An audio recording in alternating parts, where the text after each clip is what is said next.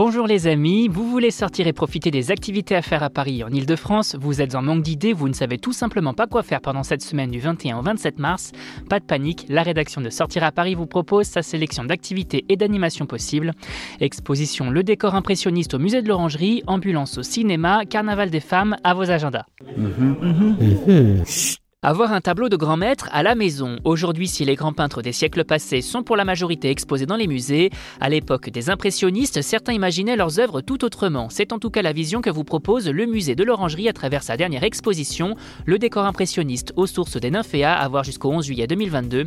Une exposition qui fait la part belle à ces artistes qui voyaient leurs tableaux comme des œuvres à accrocher à la maison pour embellir les pièces de son chez-soi. Ça a été le rêve de toute ma vie de peindre des murs, avouait même Degas, connu pour ses tableaux de danseuses de cabaret.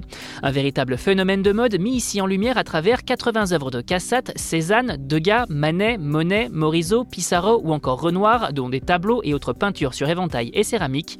Fleurs, paysages de campagne, représentations imagées des saisons, scènes de la vie moderne, les peintres impressionnistes cassent les codes et choisissent des sujets innovants pour l'époque, pleins de vie et de couleurs éclatantes. Bref, une belle exposition à découvrir pour tous les amateurs d'art impressionniste. Avis aux fans de films d'action, direction les salles obscures pour découvrir le dernier long métrage de Michael Bay, Ambulance au cinéma dès ce mercredi. Un métrage dans lequel on suit les aventures de Will Sharp, incarné par Yaya Abdul Matin, deuxième du nom, un vétéran décoré qui fait appel à son frère adoptif, Danny, incarné par Jack Gyllenhaal, un criminel notoire pour l'aider à trouver de l'argent pour couvrir les frais médicaux de sa femme. Sauf que le braquage qu'ils ont prévu tourne mal et finit en course-poursuite dans une ambulance qu'ils ont détournée.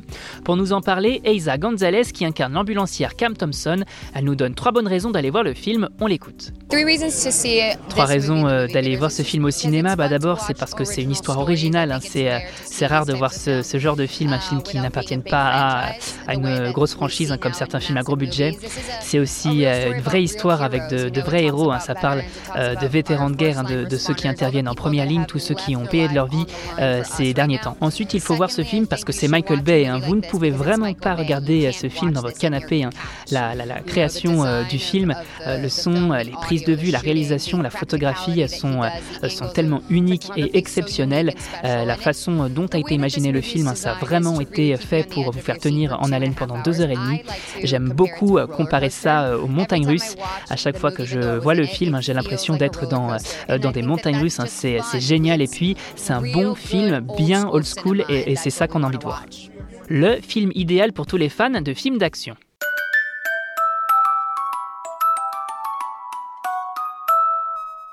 Après le carnaval de Paris, place au carnaval des femmes. L'événement festif, connu également sous le nom de Fête des Reines des Blanchisseuses de la Mi-Carême, revient pour une 13e édition ce dimanche 27 mars 2022. Dès 13h, les femmes sont attendues place du Châtelet, déguisées en reines pour défiler dans Paris aux côtés d'hommes qui doivent se déguiser en femmes s'ils l'osent. Un cortège qui a prévu de passer euh, par le boulevard Sébastopol, la rue de Rivoli, la rue Saint-Martin ou encore la rue des Rosiers avant de revenir sur la place du Châtelet.